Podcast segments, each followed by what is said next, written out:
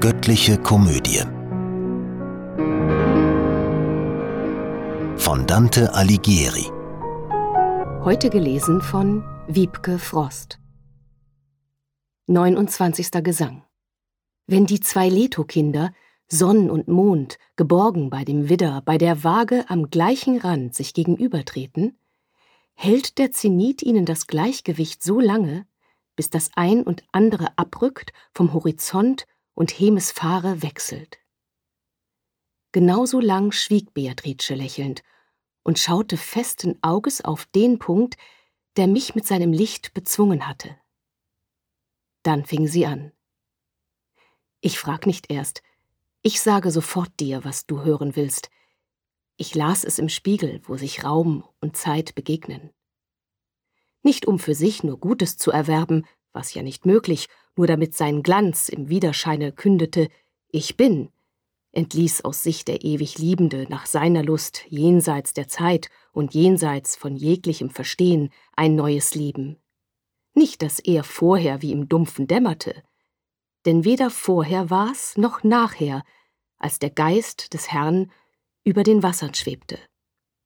Die Form, der Stoff, vereint und rein geschieden, traten ins Dasein ohne Fehl. So fliegen drei Pfeile von dem dreigestrengten Bogen. Und wie auf Glas, auf Bernstein, auf Kristall ein Lichtstrahl trifft und ohne Aufenthalt im gleichen Nu hineingedrungen ist, so strahlte dreigestufte Wirkung aus, vom Herrn ins Dasein auf ein einzig Mal und war kein Unterschied im Anbeginn. Und einer schaffen wurden Rang und Ordnung den Wesen allen. An den Gipfel kamen die für das reine Tun berufenen. Die reine Möglichkeit fand unten Raum und in der Mitte Actus und Potentia mit einem Band verknüpft, das nie sich löst. Wohl schrieb Hieronymus von einer langen Jahrhundertfolge, da die Engel schon geschaffen waren und die Welt noch nicht doch steht der wahre Tatbestand geschrieben an vielen Stellen in der Heiligen Schrift. Du kannst es selbst gewahren, wenn du Acht gibst. Auch die Vernunft kann einiges erfassen. Es widerspräche ihr, wenn die Beweger so lang bestanden hätten, ehe sie wirkten. Nun weißt du, wo und wann und wie erschaffen die Liebesgeister wurden. Damit sind schon drei der heißen Wünsche dir gelöscht und ehe man noch bis zwanzig zählt, so rasch verwirrte schon ein Teil der Engel euch, im irdschen Untergrund die Elemente. Die anderen blieben treu, und gleich begannen sie, wie du siehst, mit solcher Lust die Kunst, von der sie Reigen tanzend nimmer lassen. Zum Abfall trieb der fluchbeladene Stolz des einen, den du in der Tiefe sahst, von allen Schweren in der Welt umdrängt. Bescheiden blieben, die du droben siehst, in ihrem Dank für Gottes Güte, dass er so willig sie und so verständig machte. Durch gnädige Erleuchtung und Verdienst war drum ihr Schauen so erhöht, dass sie den vollen und den festen Willen haben. Du sollst gewiss sein, zweifeln darfst du nicht, dass Gnade zu empfangen ein Verdienst ist je offener das Gemüt sich ihr ergibt. Nun kannst du über diese Himmelsscharen dir vieles noch betrachten klären, wenn du mein Wort dir ohne fremde Hilfe merkst. Doch weil in euren Schulen bei den Menschen gelehrt wird, dass die englische Natur Verstand, Erinnerung und Willen habe, sag ich noch mehr, auf dass du rein und schlicht die Wahrheit schauest, die man dort verwirrt in doppelsinniger Gelehrsamkeit. Seit im Gesichte Gottes diese Wesen sich laben, wandten sie den Blick noch nie hinweg von dort, wo nichts verborgen bleibt. Ihr Schauen wird daher nicht unterbrochen durch andere Gegenstände, und es braucht kein Rückbesinnen auf Zusammenhang. Du siehst, man träumt mit offenem Aug dort unten und gibt's für Wahrheit, ob man's glaubt, ob nicht und desto schlimmer, wenn man's selbst nicht glaubt. Eure Philosophie geht nicht nach einem Verfahren vor. Es lockt die Lust am Schein mit ihrem Trugschluss euch vom Wege ab. Doch trägt man dies im Himmel mit geringerer Entrüstung, als wenn gar die heilige Schrift bei euch hintan gesetzt wird und missdeutet. Dabei vergisst man, wie viel Blut die Aussaat des Wortes kostet und wie gottgefällig ein schlichter Sinn, der ihm in Demut folgt. Ein jeder möchte glänzen und bringt seine Erfindung vor, die bei den Predigern besprochen wird, und Gottes Botschaft schweigt. Da sagt man, dass der Mond bei Christi Leiden zurückgewichen sei, das Sonnenlicht verdeckend, dass es nicht mehr scheinen konnte. Falsch, sagt ein anderer, denn das Licht verbarg sich von selbst. Daher bei Spaniern und bei Indern die Finsternis wie bei den Juden eintrat. Und solcher Fabeln werden Jahr für Jahr mehr als Lapi und Bindi in Florenz von allen Kanzeln in die Welt geschrien. Die armen Schäflein, die nichts ahnen, kehren mit Wind gefüttert von der Weide heim, und ihre Blindheit kann sie nicht entschuldigen. Christus hat seinen Jüngern nicht gesagt, geht hin in alle Welt und predigt Possen. Die Grundwahrheit, die echte, gab er ihnen, und diese nur erscholl von ihren Lippen. Drum ward das Evangelium für sie im heißen Glaubenskampfe Schild und Lanze. Jetzt aber wird mit Witzeln und Getändel gepredigt, und es bläht sich die Kapuze, wenn's ein Gelächter gibt. Mehr will man nicht. Doch im Kapuzenzipfel hockt ein Vogel, so schwarz, dass, wenn die Leute ihn entdeckten, sie auch den Wert des Ablasses durchschauten. Die Torheit ist schon so verbreitet drunten, dass man auch ohne Bürgschaft und Beweis nur auf Versprechung hingelaufen käme. Des heiligen Antonius Schwein und andere noch schweinischere mästen sich davon und zahlen euch mit falscher Münze aus. Doch wir sind weit vom Wege abgeschweift.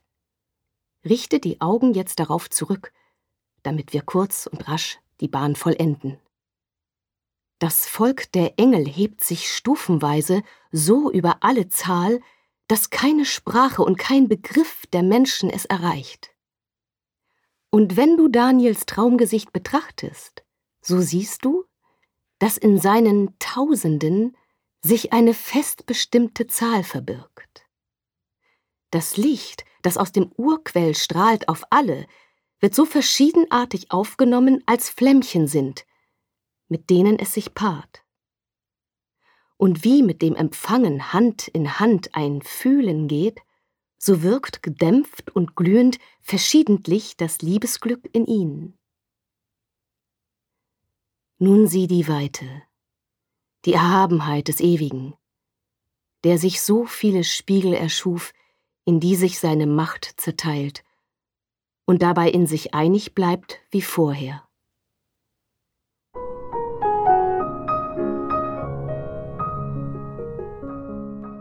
Dreißigster Gesang Sechstausend Meilen wohl von uns entfernt glüht jetzt der Mittag und die Erde neigt zur ebenen Fläche fast ihr Schattenbild. Zu unseren Häuptern wird der Himmel mehlig so hoch, so fern, dass dies und jenes Sternlein nicht mehr herunterleuchtet bis zu uns. Und wie der Sonne helle Künderin noch näher rückt, verbirgt sich Blick um Blick am Himmel bis zum letzten schönsten Stern. Ähnlich zerging das Jubelfest, das immer den Punkt umspielt, der mich geblendet hatte, den allumfassenden, scheinbar umtanzend. So nach und nach erlosch es meinen Augen. Die sahen nun nichts mehr, und bezwungen von der Liebe, kehrten sie zu Beatrice. Wenn alles bisher über sie Gesagte vereinigt würde in ein einzig Lob, so wär es doch für dieses Mal zu wenig. Ich sah, wie ihre Schönheit unser Maß weit übertrifft, ich glaube fest, dass nur ihr Schöpfer sie in Wirklichkeit versteht. Hier muss ich, ich gesteh es, unterliegen. So ließ kein niedrer, ließ kein hoher Künstler sich je von seinem Stoffe übertreffen. Wie Sonne auf ein kränkliches Gesicht, so wirkt mir die Erinnerung ihres Lächelns verwirrend auf die Sicherheit des Geistes. vom ersten Tag, da ich ihr Antlitz sah auf Erden, bis zu diesem Himmelsblick, hat mein Gesang sich nie von ihr getrennt. Doch jetzt muss ich verzagen, ihrer Schönheit Verklärung noch als Dichter zu begleiten. Sein letztes hat kein Künstler je erreicht. So stand sie da, mag eine hellere Stimme als meine, die ihr schweres Lied zu Ende zu bringen hat, es schildern und verkünden, und sprach zu mir als ein beflissener Führer in Wink und Wort. Wir sind der größten Sphäre entstiegen, sind im Himmel reinen Lichtes. Es ist ein geistig Licht und voller Liebe, Liebe des wahren Gutes, voller Freude, und Freude ist es über alle Wonnen. Die eine und die andere Heeresmacht des Himmels darfst du sehen.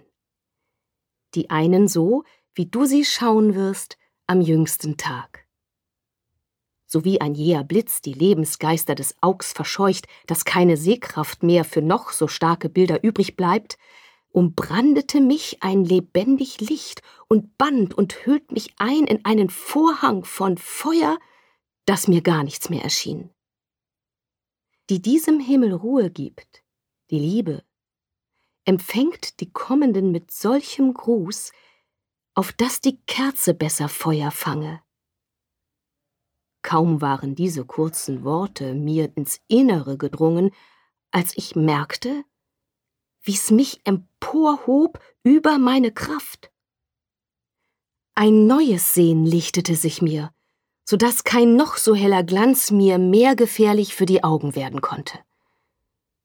Und Licht sah ich wie einen großen Strom, der floss und blitzte zwischen Ufern hin, wo rechts und links ein Farbenfrühling blühte. Es spritzten rasche Funken aus den Wellen und sprühten nieder auf die Blumen alle und leuchteten im Golde wie Rubinen. Sodann, als wären sie vom Dufte trunken, sprangen die Funken in die Wogen wieder und stäubten hin und her vom Strom zum Ufer.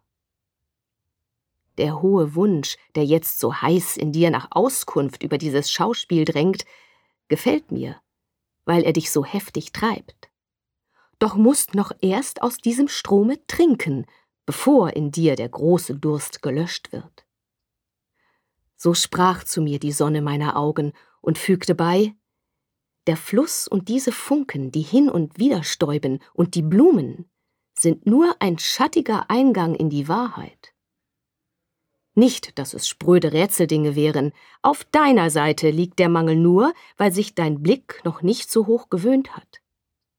So hastig stürzt sich kaum ein kleines Kind mit dem Gesichtlein nach der Milch, wenn es länger als sonst geschlafen hat und aufwacht, wie ich mich neigend reckte nach der Flut, um spiegelreine Augen zu bekommen vom Strom, der unserer Verklärung fließt.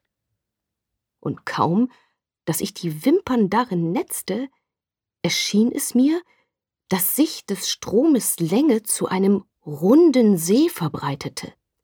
Sodann, wie ein verlarvtes Menschenvolk, das sich verwandelt, wenn es sich entkleidet und allen fremden Anschein von sich tut, so wandelten sich mir zu höherem Glanze die Blumen und die Funken, und ich schaute, enthüllt, den Doppelchor der Himmelsscharen du Abglanz Gottes, der das Siegesfest des wahren Reiches mich hast schauen lassen, gib mir die Kraft zu sagen, wie ich's schaute.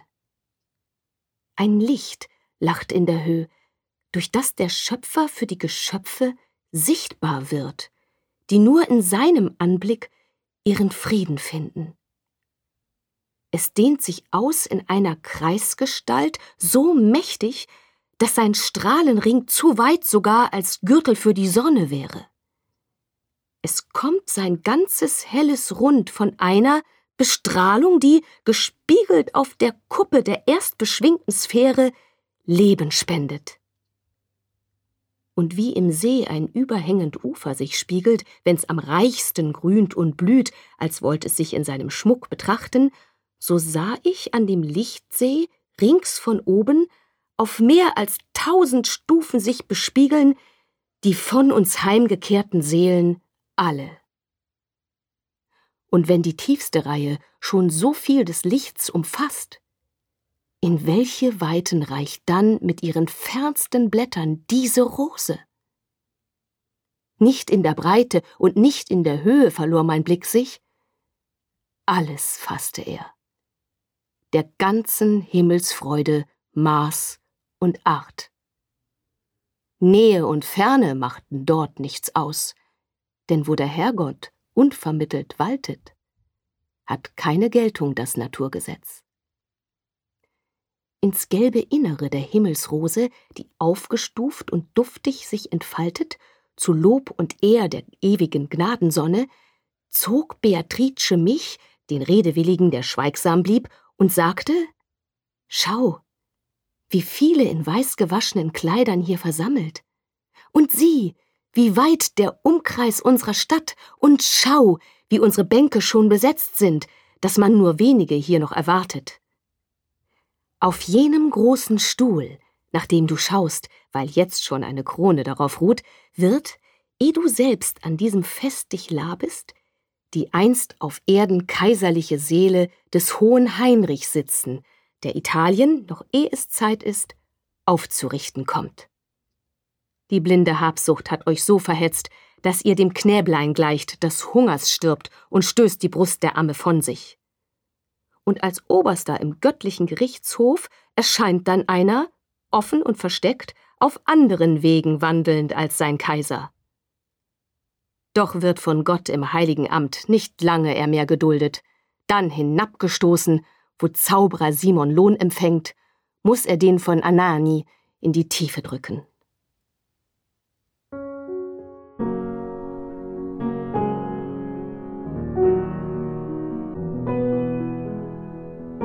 Diese Hörreihe unterstützt die Initiative Solidarität stimmt e.V. Kollegial produziert von Sprecherinnen und Sprechern und 48 Hearts Productions.